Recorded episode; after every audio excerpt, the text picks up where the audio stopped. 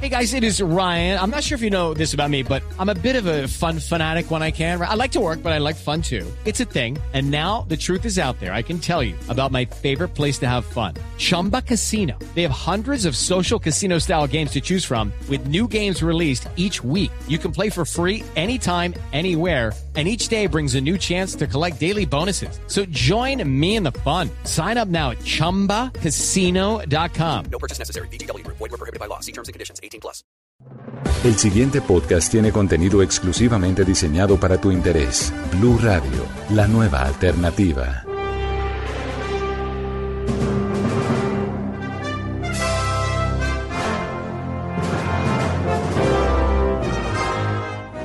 Hola, bienvenidos una vez más a Preguntar a Arkham, el espacio en Blue Radio Podcast donde usted puede hacer todas sus preguntas sobre temas geek y pues vamos a tratar de darle la mejor respuesta a esas inquietudes. El día de hoy vamos a tratar un tema que nos va a llevar un poquito a la nostalgia.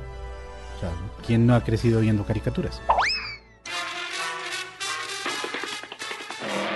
El día de hoy vamos a hablar sobre cartoons, sobre todos estos eh, muñequitos que nos acompañaron sobre todo en las mañanas de nuestros sábados o domingos a muchos de nosotros. Empezamos con la primera pregunta y es, ¿las caricaturas son solo para niños? No, las caricaturas no son solo para niños. De hecho, en la historia de la caricatura, las caricaturas eran para adultos. Dentro de la forma en que se presentaban en el cine, las caricaturas eran al final de las películas y los temas eran bastante de adultos, es decir, eran de forma jocosa tratadas, pero las caricaturas empezaron siendo para adultos.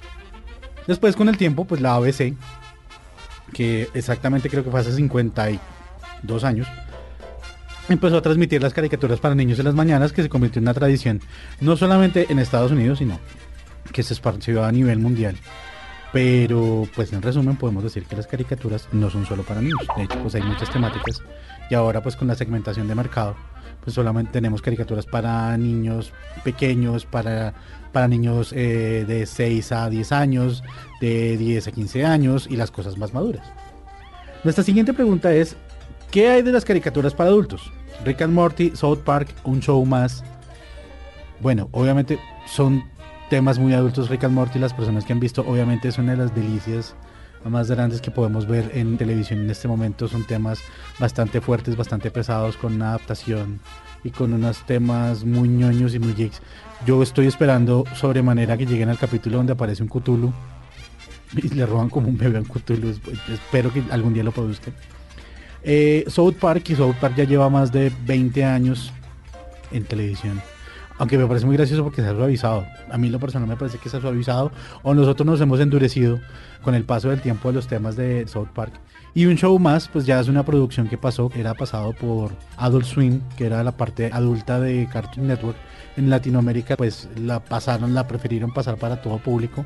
Pero los temas también eran muy adultos. Y es una parte importante. Es decir, todos los adultos crecimos viendo caricaturas. Y para nosotros es importante seguir viéndolas desde un punto de vista más adulto. Es por eso que muchas personas cuando ven las adaptaciones nuevas se preocupan un poco porque crecieron precisamente con esa y no quieren que el recuerdo que tuvieron de su serie favorita pues se dañe. Y por eso es como los cambios tan bruscos con eso. Nuestra siguiente pregunta es, ¿considera que las series antes tenían un humor más inteligente que las series para niños actuales? No, de hecho me parece que el humor ha permanecido se ha mantenido durante tiempo, sino que las generaciones han cambiado. Es decir, el humor ahora es más visual. Para nosotros el humor siempre fue un poquito más de doble sentido, precisamente por las características en las que crecimos, donde tenemos que ser personas más bien portadas, más bien sentadas, ¿cierto? Entonces el chiste con el doble humor y todo eso era bastante el punto. Ahora el humor es más directo, más gráfico, mucho más crudo vamos a la referencia de, Rick and Morty, por ejemplo. Rick and Morty, el humor es bastante crudo. South Park, el, como les decía, me ha parecido que se ha ido suavizando. Renny Stimpy, para los que crecimos viendo Renny Stimpy, que su humor era bastante escatológico, pero para cada generación el humor se ha mantenido de una forma muy diferente. Ahora, ¿cuál es el chiste? Que las series infantiles ahora incluyen humor para los papás. Claro caso es, por ejemplo, las chicas superpoderosas. Cuando las chicas superpoderosas conocen a una amiga y le cuentan que pues ellas nacieron siendo un accidente y la niña en toda su jocosidad también le explica al profesor que ella fue un accidente. Si les tengo que explicar el chiste, se los cuento por interno. Nuestra siguiente pregunta es, ¿qué opina de la posibilidad de un remake de series como Animaniacs? Ok, vamos a una cosa que había mencionado antes. Y es que los remakes en este momento es una forma de llamar a la nostalgia para muchas personas. Me incluyo. Es decir, algo que yo esperaba muchísimo era la película de Gem and the Holograms, que era una serie que pasaban los sábados cuando yo era niño, que era la historia de una chica que tenía un equipo súper avanzado de tecnología que le permitía convertirse en una estrella pop. Lamentablemente la adaptación fue terrible. ¿Por qué? Porque no se respetó en absolutamente nada. Era un live action, no, no se respetó en absolutamente nada la historia.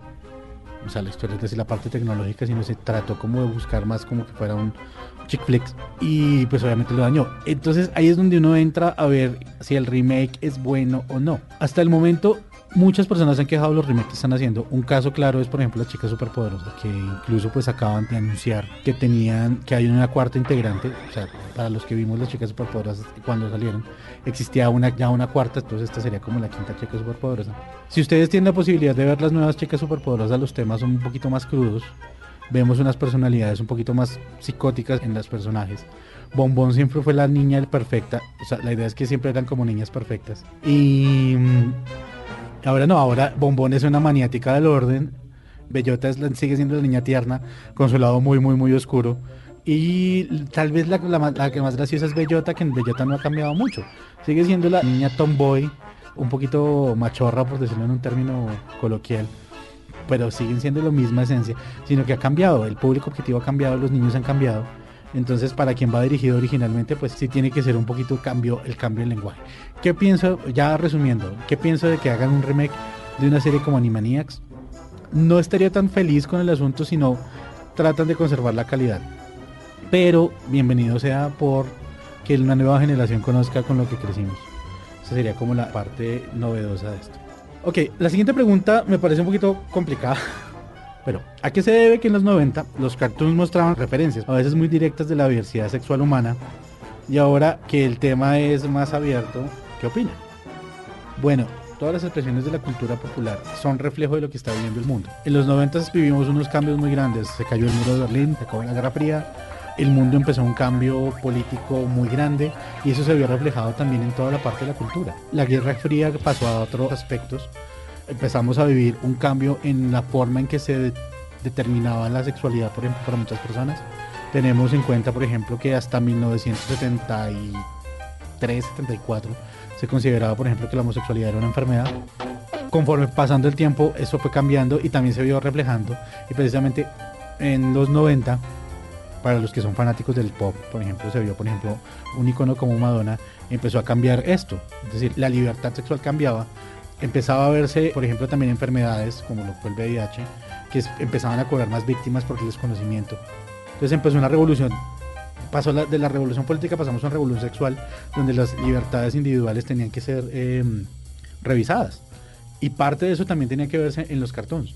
Por eso hay muchos eh, religiosos que temen tanto que los temas se tomen, que esos temas se toquen tanto en los cartoons, porque se supone que eso le puede lavar la mente al niño, etcétera, etcétera. Ya sabemos que eso no es verdad pero es una forma en que los niños aprenden y van aprendiendo, y sobre todo los niños y los padres van aprendiendo y van conociendo todo el asunto de la diversidad.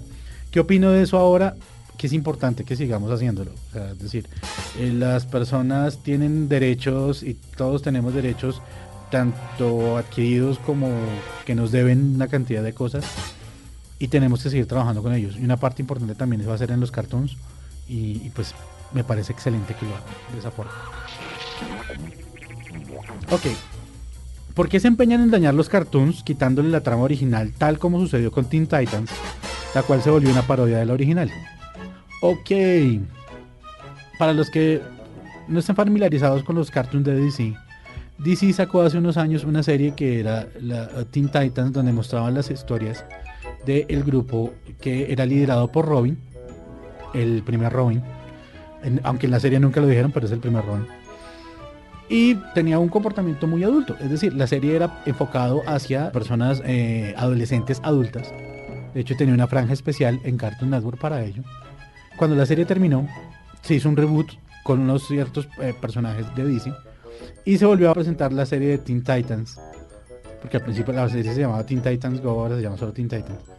Y es una parodia muy cómica, en lo personal a mí me encanta, que tiene unos temas muy exagerados y nos muestra exasperadas las eh, características de los protagonistas, que son, por ejemplo, el control freak que, es Robin, eh, el, el chico coqueto y salido de tono, que es el chico bestia, la adorable extraterrestre que está fuera de lugar, que es eh, Starfire, y el chico geek tecnológico que es precisamente eh, Cyborg.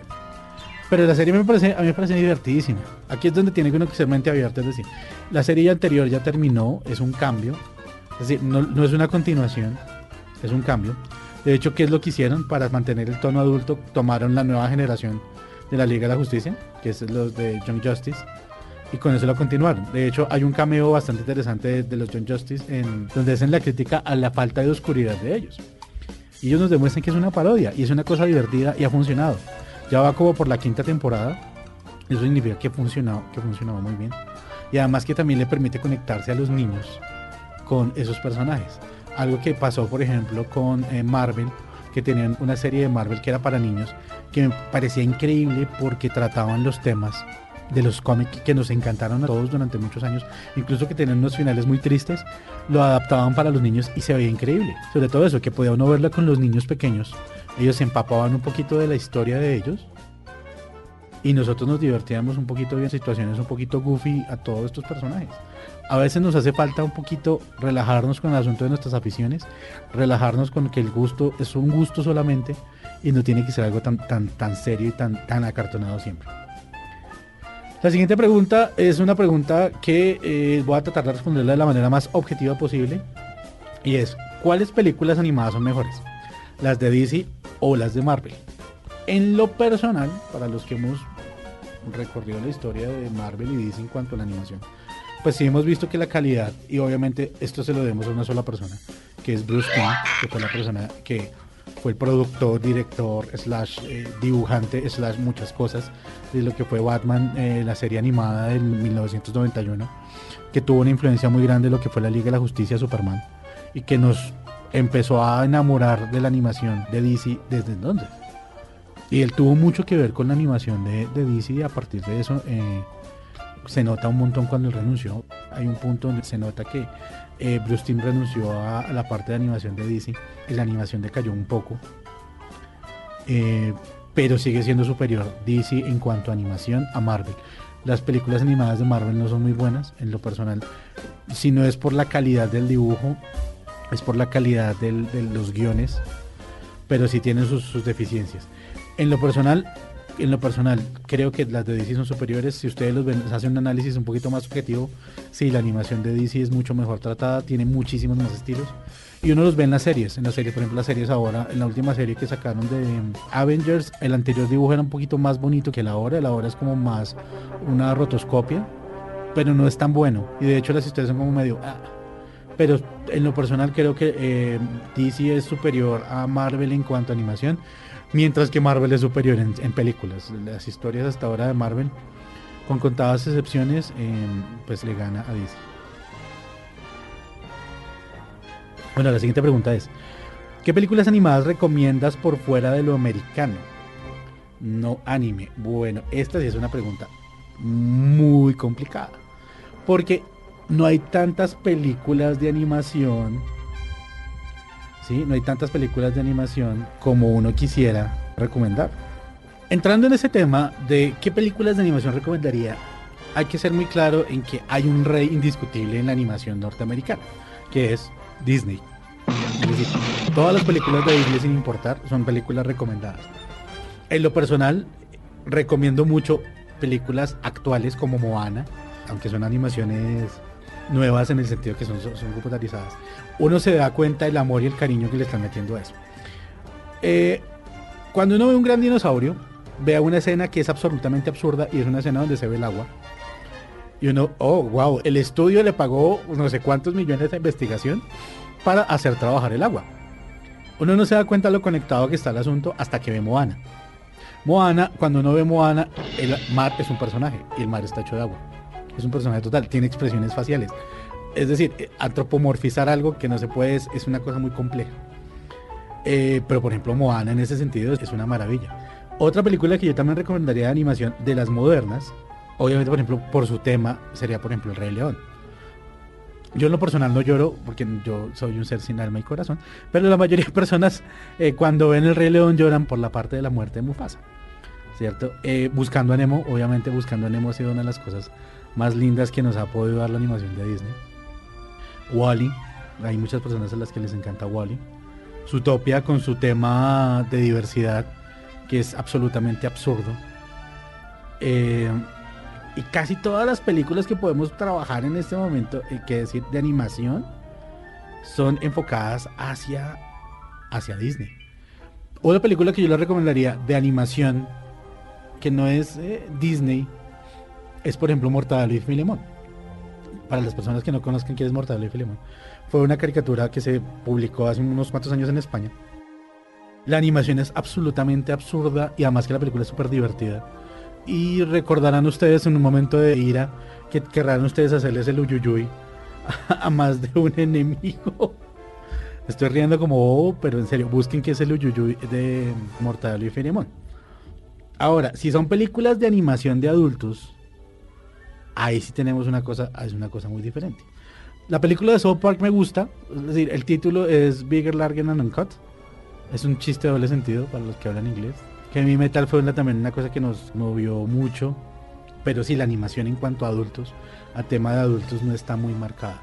Si usted le gustan los superhéroes, véase todo el catálogo de DC.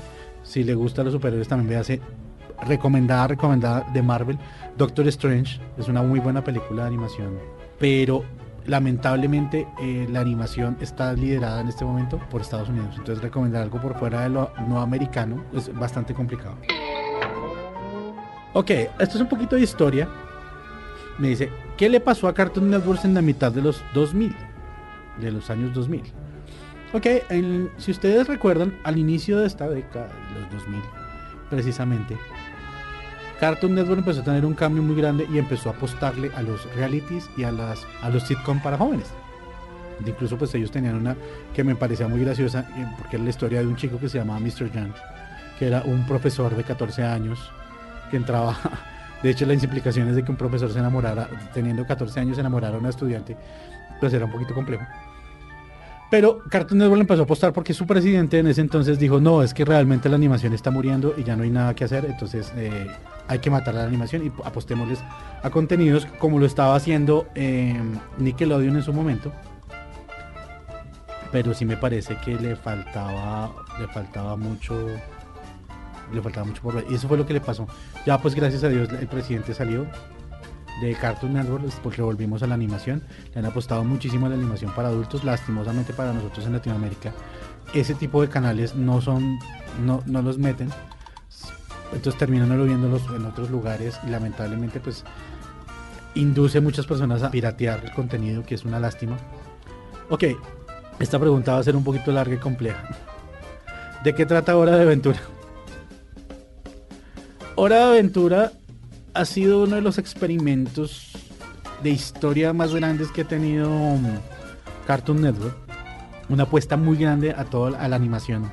Y pues que trata la historia de un sea, si no lo ves la historia, qué es lo que pasó después de la Gran Guerra Mundial, donde destruyeron una parte de la Tierra y empezó el mundo un reinicio.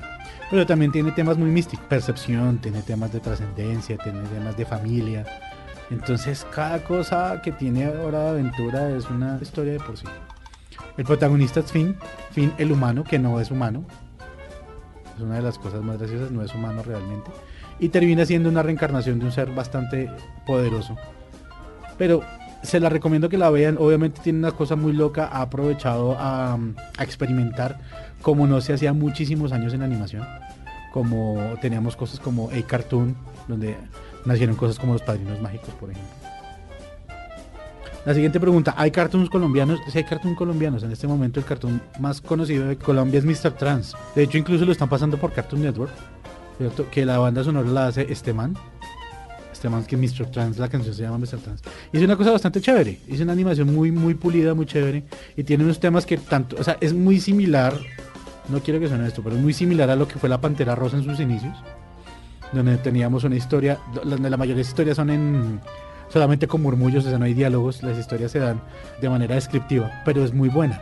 Hay otros cartón colombianos, sí, hay otros cartón colombianos, pero no los voy a mencionar, porque por ejemplo, o sí, mencionémoslos, por ejemplo, Bolívar Héroe o Bolívar soy yo, eh, Bolívar Héroe creo que es- fue un intento de animación anime tradicional que salió terrible, es decir, se notaba que las personas no conocían lo que significaba hacer animación. También, si no estoy mal, este no es un proyecto que no sé qué pasó. Sambo Dende era un cómic colombiano que también estaba en producción de su serie animada, pero no sé qué pasó, no, sabemos qué es lo que pasa, es un fiel reflejo de lo que vivimos como industria lamentablemente y pues uno le pierde el norte de esas producciones. Si no es una cosa que se saque a producto internacional, pues realmente es muy complicado que salga. Pero si hay producción nacional, es muy poca, muy muy poca, pero sí hay. ¿Cuál es la diferencia principal entre Disney y Pixar? Pixar en algún momento era una empresa independiente que se creó para, para, para hacer producción de animación. Fue creada, fue uno de, los, uno de sus creadores fue Steve Jobs, el- pues el genio detrás de, de todo el éxito de Apple, no solo en la parte de creación, sino también en la, en la parte de creación de productos, sino en la parte de marketing. Fue creada por él y en algún punto es vendida a Disney. Eh, Pixar se especializa única y exclusivamente en producción de video en, en animación digital. Disney en su inicio fue una empresa que empezó haciendo, trabajándole la animación tradicional. Pues ahora se ha ido moviendo hacia el asunto de crear animación, animación 3D casi todo el tiempo. Es decir, ya no, volvimos a ver series animadas en 2D. De hecho, la última película que ellos sacaron fue La, Prin- la Princesa y el Sapo, que fue la última película que sacaron en animación tradicional. Obviamente, pues cuando hacen un, un remake de una película, ahora lo que están haciendo es hacerla en 3D también. Pero la diferencia principal era esa. Ahora, pues ahora son la misma empresa, pues aunque son dos, o sea, son del mismo dueño, es decir, son de la misma, son de Disney ambas, Disney Animación y Disney Pixar es de la misma lista, pero siguen siendo dos empresas aparte.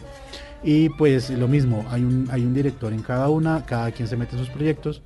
Y la, la idea principal de Pixar es trabajar en toda la implementación de tecnologías para la animación eh, por computador. Entonces. Otra pregunta, ¿quién hace la mayor parte de los doblajes en Latinoamérica? Ok, seamos honestos, el rey indiscutiblemente del doblaje en Latinoamérica es México. México tiene los- la mayor cantidad, México en el sentido de actores de doblaje y empresas de doblaje, pues muchos de esos actores han viajado a Estados Unidos y trabajan desde allá, pero la mayoría de empresas y estudios que hacen el doblaje en, Latinoamérica son, eh, son mexicanos. No significa que en otros lugares del mundo, de otros lugares de Latinoamérica no tengan. Argentina tiene su propia producción de doblaje, Chile también lo tiene, Colombia, Colombia tiene una tiene producción de doblaje, incluso pues el doblaje más famoso que se ha hecho de un- de una serie grande en Colombia fue de Samurai X. Pero si decimos el rey indiscutiblemente en este momento, eh, en este momento del doblaje en Latinoamérica es México. Ya hay que analizar pues cuáles son las empresas que lo están haciendo. Pero sí, el rey indiscutiblemente son los actores mexicanos. Un saludo muy grande a todos mis amigos actores de doblaje en México. ¿Qué fue lo que pasó con los padrinos mágicos en Latinoamérica? Ok, ah, cuando empezó Los Padrinos Mágicos, Los Padrinos Mágicos, es, Los Padrinos Mágicos es una producción original de eh, Nickelodeon y empezó eh, empezando transmitiéndose en Nickelodeon. Cuando existió el canal Jetix, Jetix compró parte de los derechos, por no decir todos los derechos de toda la, de la emisión, y pasó a, a transmitirse en Jetix. Jetix en algún punto se transforma en Disney XD, conservando todavía los derechos y eso haciendo extensibles sus derechos a las otras subsidiarias de Disney. Entonces Disney Junior y Disney normal tenían los padrinos mágicos. Hasta la temporada, si no estoy mal, como hasta la temporada 7, 8, esos derechos estaban para Disney. No se han vuelto a negociar, siguen transmitiendo algunas cosas. Pero después de allá en adelante empieza la... Empieza eh, eh, Nickelodeon a transmitir los nuevos capítulos. Por eso es que ya no podemos ver las partes clásicas de los Padrinos Mágicos. Yo soy muy fan de los Padrinos Mágicos. Yo vi los Padrinos Mágicos. O sea, a mí me dicen Pu y dicen Din y ya estoy cagado de la risa. Entonces, entenderán mi amor por los Padrinos Mágicos. Lamentablemente, pues no los podemos ver ahora completos. Y lo mismo pasa con el doblaje. El doblaje, pues lamentablemente los actores de voz, ah, los, los algunos actores de voz eran de Venezuela, pues ustedes saben la situación que está viviendo nuestro hermano país. Pues lamentablemente no se puede seguir haciendo el doblaje allá. pasó a hacer el doblaje en Estados Unidos. Algunos, algunos alcanzaron a ir hasta allá, otros no. Pues lamentablemente por eso, eso, eso, nos- eso me deja triste porque es una serie muy buena, es una serie muy goofy y, y si dicen pu, yo digo. Y para cerrar, tenemos esta, esta última pregunta que es como bastante curiosa. ¿Cómo puedo ser un ñoño y padre responsable al momento de elegir caricaturas para mis hijos? Ok, aquí hay que tener en cuenta una cosa. Y es una cosa que pasa muy grande. Hay que tener en cuenta que existen clasificaciones no solo por el asunto de la seguridad de los niños, sino porque la forma en que el contenido se va, se va a mostrar.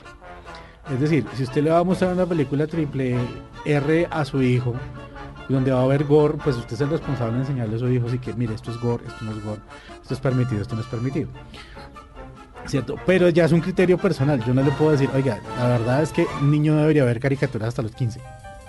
¿No? Es decir, eso es una cosa, eso es una cosa personal. Lo más importante en esto, lo más importante en todo este asunto, si usted quiere ser un padre ñoño responsable, acompañe a sus hijos a ver las películas, acompañe a sus hijos a ver las series. No sea, no deje que sea el televisor el que cría a su hijo. Sea usted el que cría a su hijo acompañándolo viendo televisión. Es lo mejor que puede hacer usted. Entonces, esa es mi recomendación. Acompañe a su hijo a ver, a ver, a verla, a ver el, a ver, a ver las caricaturas. Ahora, si quiere una recomendación mía, pues véase con su hijo Batman del 91. Esa es una serie muy buena.